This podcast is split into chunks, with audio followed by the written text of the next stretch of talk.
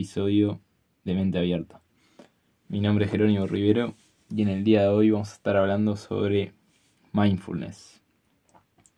Antes de empezar, quería hacer un par de aclaraciones con respecto al episodio anterior que, bueno, cuando lo terminé de grabar me dio la sensación de que había quedado como un poco muy radical. Y quería hacer un par de precisiones sobre eso, porque tampoco es la idea que uno, nosotros vivimos en un determinado sistema y con determinados condicionamientos, pero quería resaltar que siempre tenemos la capacidad de elegir. Y realmente es muy difícil llegar a un estado en el que uno se desidentifica de la mente y puede trascender eso. Y eso es real. Entonces no, no lo hago como un juicio o la crítica o una crítica a las personas que tienen determinadas distracciones, porque yo también las tengo. No es que, o sea, yo elijo distraerme con algunas cosas. Elijo, por ejemplo, mirar una serie, elijo, no sé, mirar un partido de fútbol porque me gusta eso. Pero lo que quería resaltar es que hay una diferencia entre estar atrapado por eso y hacerlo por una inercia automática y hacerlo porque uno realmente elige. Es como una diferencia. Porque si yo elijo conscientemente, bueno, ahora me voy a distraer con esto, es diferente a si yo mm, automáticamente me sumerjo a esa actividad. Que eso es como un poco lo que quería aclarar. De que tampoco hay que tomarnos, eh, irnos a los extremos, porque vivimos en una sociedad que tiene determinados patrones de conducta y nosotros también los tenemos. Y va a llevar una evolución de un largo plazo que nosotros seamos capaces de trascender eso. Pero bueno, esa era como la pequeña aclaración. El tema de hoy, que está muy relacionado. Yo en realidad mindfulness lo quería dejar para más adelante, pero me di cuenta que con lo que vengo hablando de los episodios anteriores esto es como lo que está más vinculado. ¿Y por qué digo esto? Porque lo que hablaba, por ejemplo, en la, vez pasada de la conciencia testigo, cómo se cultiva esta eh, conciencia de tener la capacidad de observar la mente. Bueno, se cultiva, una de las maneras es meditando. Y a mí, cuando me abrieron las puertas a, a esto, fue un momento en el cual pude comprender y experimentar todas estas cosas. Porque en la teoría suenan un poco locas y capaz que hay gente que no las entiende y está perfecto porque yo no entendía nada hasta que empecé a hacerlo. Pero por eso quería ya traer esto para que empiecen a ver de dónde surge todo y obviamente que si tienen la posibilidad, siempre les voy a decir, háganlo. Pero bueno, empiezo un poco a um, contar un poco mi experiencia con esto. Yo había escuchado la palabra mindfulness, creo que todos en algún momento la escuchamos, pero no le había dado mucho, mucha pelota, digámosle. Yo, digamos, decidía enfrentar mis problemas de otro modo, como todos creo, o sea, haciendo terapia puede ser, o teniendo otros métodos de afrontamiento, lo cual es totalmente válido. Entonces en un momento cuando yo en lo personal llego como un callejón sin salida, porque mm, eh, la terapia me había ayudado mucho con temas de ansiedad que tenía, pero, o sea, ya había superado, digamos, gran parte del problema, pero igual era como que me quedaba un poco una sensación como de que todavía me costaban ciertas situaciones. Y que a todos nos pasa en realidad. Pero yo decía, bueno, estas situaciones yo la verdad quiero tratar de mejorar y tratarlas de mm, superar de algún otro modo que me resulte más sencillo, la verdad. Fue algo más o menos así. Ya como que estaba un poco podrido, entre comillas, de sentir siempre lo mismo ante determinada situación. Entonces dije, bueno, voy a buscar algo que pueda cambiarlo, ¿no? Y esto llega porque en un momento en que estaba como muy, mentalmente embotado, digámosle, estaba muy preocupado, ya ni me acuerdo ni por qué. Eh, se me acerca eh, mi padre, que él hacía meditación cristiana, y yo siempre lo veía realmente, o sea, yo tenía mis prejuicios, por eso lo quiero compartir. Yo decía que la gente que meditaba, yo pensaba que estaba mal de la cabeza, porque dije, ¿qué problema te va a solucionar? Eh, vos ves una persona meditando y ves una persona sentada con los ojos cerrados. Y vos decís, ¿esto en qué puede servirle a alguien? ¿No? Y yo decía, para resolver un problema vos tenés que hacer algo para resolver el problema. Acá parece que no están haciendo nada. Entonces decía, esta gente que está toda mal de la cabeza, que está esperando que le solucionen el problema, que les caiga del cielo una solución mágica, no voy a hacer esto nunca. O sea, él estaba totalmente eh, contrariado y totalmente obtuso y en contra ya de Piqué. Entonces, em, cedí en un momento porque ya estaba podrido, ya estaba muy preocupado, ya no daba más. Entonces dije, voy a probar, ya está. Entonces me siento y lo empiezo a hacer. Y me explican cómo hacerlo. Y me deja muchísimo más tranquilo. Cuando termino, digo, la verdad que sí, estoy bastante más tranquilo de lo que estaba, sobre todo a nivel del cuerpo. Estaba bastante nervioso. Me, me quedé con una sensación bastante, no relajada del todo, porque obviamente cuando uno está en ese estado demora un poco en bajar, pero estaba mucho más abajo, ya estaba mucho más tranquilo. Entonces dije, la verdad que bastante bien, ¿no? Pero quedó por esa, la verdad, no seguí. Y, y en un momento, de nuevo, otra situación eh, desafiante para mí. Y nada, me pasaba lo mismo, me empezaba a preocupar, me empezaba a poner nervioso y, digo, bueno, capaz que llega la hora de empezar a probar esto más seguido, a ver qué pasa, ¿no? Entonces empiezo a buscar en internet eh, cosas que sirvan, ¿no? En general, pero más enfocadas, o meditaciones, por ejemplo, que puedan servir para las preocupaciones, la ansiedad, etc. Entonces me, empiezo a encontrar con, eh, con algo que se repite, y es mindfulness, es mindfulness, es mindfulness. Y bueno, yo empiezo a investigar y digo, ta, eh, me escucho una, de las conferencias, que está lleno, y digo, bueno, la verdad que sí, esto promete, ¿no? Y digo, bueno, todos los que dicen es que básicamente es una herramienta muy poderosa y lo que le tenés que hacer para que realmente se convierta en algo que te pueda ayudar es practicarlo siempre, no solo cuando estás preocupado por algo, sino practicarlo siempre. Entonces, me comprometí y dije, bueno, si yo quiero cambiar las cosas, voy a tener que comprometerme a hacerlo siempre. Y empecé. Empecé a hacer meditaciones guiadas, ¿no? Basadas en mindfulness.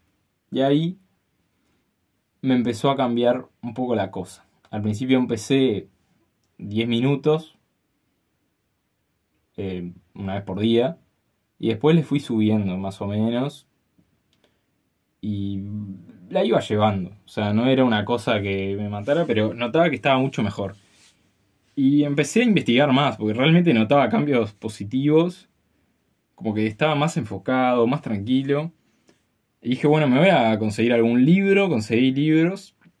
Y empecé a ver toda la evidencia que había sobre los beneficios. Y yo no podía creer, la verdad. Porque era una evidencia abrumadora. Y yo decía, ¿cómo no, no aprendí esto antes? ¿Cómo no me lo enseñaron? Porque es algo que no te requiere ningún recurso más que tu cuerpo y tu presencia. Entonces me pareció algo tan maravilloso y lo seguía haciendo y lo seguía haciendo. Y la verdad que al, día de hoy puedo decir que me bastó, me ayudó bastante a transformar mi vida, la manera como la veía también y como veía las cosas. Y por supuesto me ayudó a estar más tranquilo y a enfrentar de otra manera los problemas.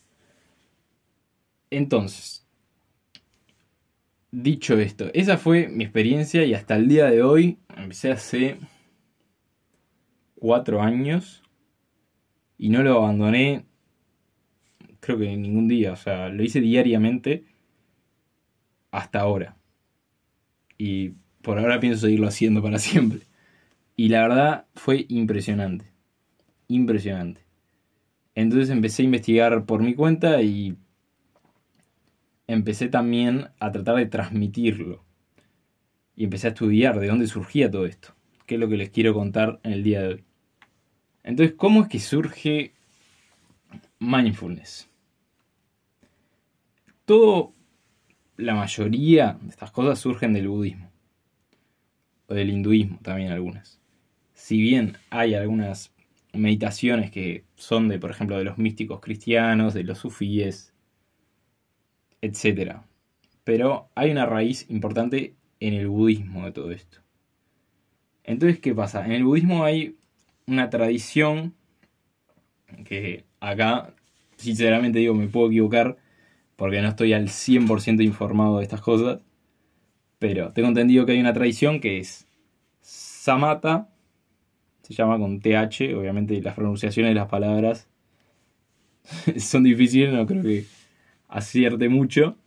Pero ¿qué pasa? Esto, este tipo de meditación se, es como una categoría, digamos, que son meditaciones que se enfocan en la atención de un objeto particular, como puede ser, no sé, una imagen, una vela, lo que fuera. Es como, o la respiración, centrar la atención en algo. ¿No? Y después tenemos otro tipo de prácticas que vienen de la tradición Vipassana, o sea, creo que está bien pronunciada, que son prácticas que enfatizan el contacto con el presente y la observación del presente y de lo que sucede en el momento presente, como el desarrollo de una conciencia presente. Yo ahora, si no entienden nada, no se preocupen, lo voy a bajar a tierra. Pero es así. Primero, uno empieza poniendo el foco en la atención y la respiración. Eso lo lleva al momento presente. Cuando nosotros nos enfocamos en nuestras sensaciones corporales y en nuestra respiración, por ejemplo, las sensaciones del abdomen cuando inhalamos y cuando exhalamos, o el contacto de los pies con el suelo, por ejemplo. Eso nos lleva al momento presente. Por ahí es como uno empieza, y por lo que les recomiendo que empiecen, con ese tipo de meditaciones, con la que se focalizan en algo particular. Después cuando uno va evolucionando, lo que puede hacer es empezar a observar los pensamientos. Es decir, al principio obviamente uno se distrae y no sabe ni qué pasó. Porque ¿qué pasa? Cuando uno se focaliza en la respiración, por ejemplo, está prestando atención a eso, pero de repente se le va la atención y se pierde. Y de repente sí, bueno, ¿qué pasó acá? Me, perdí totalmente y no sé ni cuántos minutos estuve fuera de foco. Y ahí vuelvo a la respiración. Pero ese proceso repetido varias veces nos va brindando una capacidad de empezar a observar los pensamientos, que es un proceso un poquito más complejo, pero haciéndolo, digamos, se puede hacer, o sea, no es nada imposible, se hace, es como una práctica un entreno. Entonces, uno se focaliza y que la meditación mindfulness combina estas dos cosas, se focaliza en la respiración. Y a partir de eso, cuando uno se distrae, puede observar por qué se distrayó y los pensamientos que hay en su mente y volver a la respiración. Es como el proceso, es me focalizo, por ejemplo, en la respiración. Puede ser otro foco también, que después voy a hablar escaneos corporales, o sea, sensaciones corporales, pueden ser otros focos. Pero el, objetivo es tener un foco. Entonces, cuando uno tiene un foco, yo estoy concentrado en mi respiración, ta, llega un pensamiento y ahora lo veo. Estoy pensando que tengo que ir a sacar la basura. Bien, lo vi, vuelvo a respiración. Y así eh, repetidamente. Pero bueno, antes, esa fue como la parte básica. Yo, este episodio Seguramente se me haga largo porque la verdad que es un tema largo. Largo, pero en el sentido de todas las cosas que hay para decir. Y eso que voy a tratar de hacerlo bastante breve. Pero bueno, entonces, ¿cómo surge el mindfulness? El doctor John Kabat-Zinn trae este concepto a Occidente, porque en realidad, aunque parezca mentira, estas cosas existen hace 2500 años Y son prácticas budistas en realidad. Entonces, Kabat-Zinn lo que hizo fue tomar ciertas prácticas budistas, adaptarlas a Occidente y hacer un programa.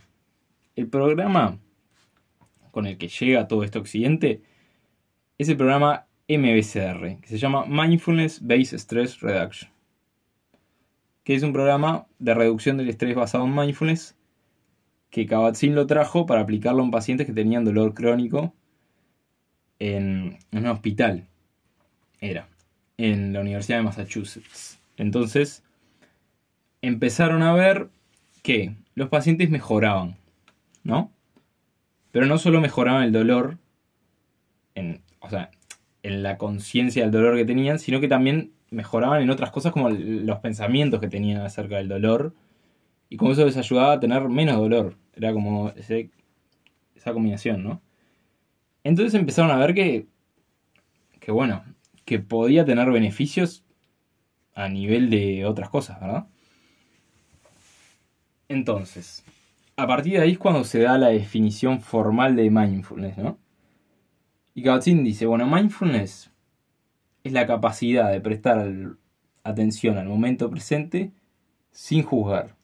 Es decir, de observar lo que sucede en el presente los pensamientos que llegan, por ejemplo, ser capaz de aceptarlos, recibirlos compasivamente y no juzgarlos, permitir que estén ahí y que vayan fluyendo. ¿No? Entonces, también plantea una serie de actitudes para abordar esta práctica, que es una actitud justamente de aceptación de lo que sucede, porque los pensamientos que llegan no los podemos cambiar, porque no podemos resolver un problema, porque el problema está afuera, o sea, no, está en la mente en sí, no sé si me explico. Entonces nosotros tenemos que aceptar los pensamientos que vienen y a partir de eso sí podemos intentar cambiar el problema o lo que fuera, pero perturbarnos a causa del pensamiento que viene no nos puede traer ningún beneficio. En eso creo que estamos de acuerdo. Entonces, tenemos la, aceptación como un pilar, una actitud hacia la práctica y también una actitud de principiante y apertura. Es decir, en la práctica en sí no estamos buscando nada. Es verdad que tiene beneficios que los voy a nombrar luego. Y mucha gente tiene como objetivo último eso, pero cuando nosotros nos sentamos, por ejemplo, a meditar, no nos sentamos con el propósito de, ah, voy a mejorar eh, no sé, tal cosa, o voy a estar, eh, o se me van a ir todos los problemas. No, yo me siento a observar lo que sucede. No me siento con la expectativa de cambiar nada. Y eso es importante también. Porque nos puede jugar una trampa a la mente en sentarnos y pensar que vamos a cambiar todo. Y en realidad no se trata de cambiar, se trata de aceptar. Porque el cambio a veces no proviene de hacer cosas, sino de aceptarlas. Que es como algo difícil de comprender y que no está muy aceptado en nuestra sociedad porque vemos que las personas hacen, hacen, hacen como, como un método de afrontamiento de los problemas y a veces es necesario aceptar antes de hacer. Bien, entonces, se dividen en diferentes ejercicios, ¿no? Yo decía la meditación, la meditación formal, mindfulness, digamos, es lo que se le dice una práctica formal, es decir, nosotros estamos para eso, estamos centrados, totalmente nuestra atención está en eso, en observar la mente y centrarnos en esas sensaciones corporales y en la respiración, ¿no?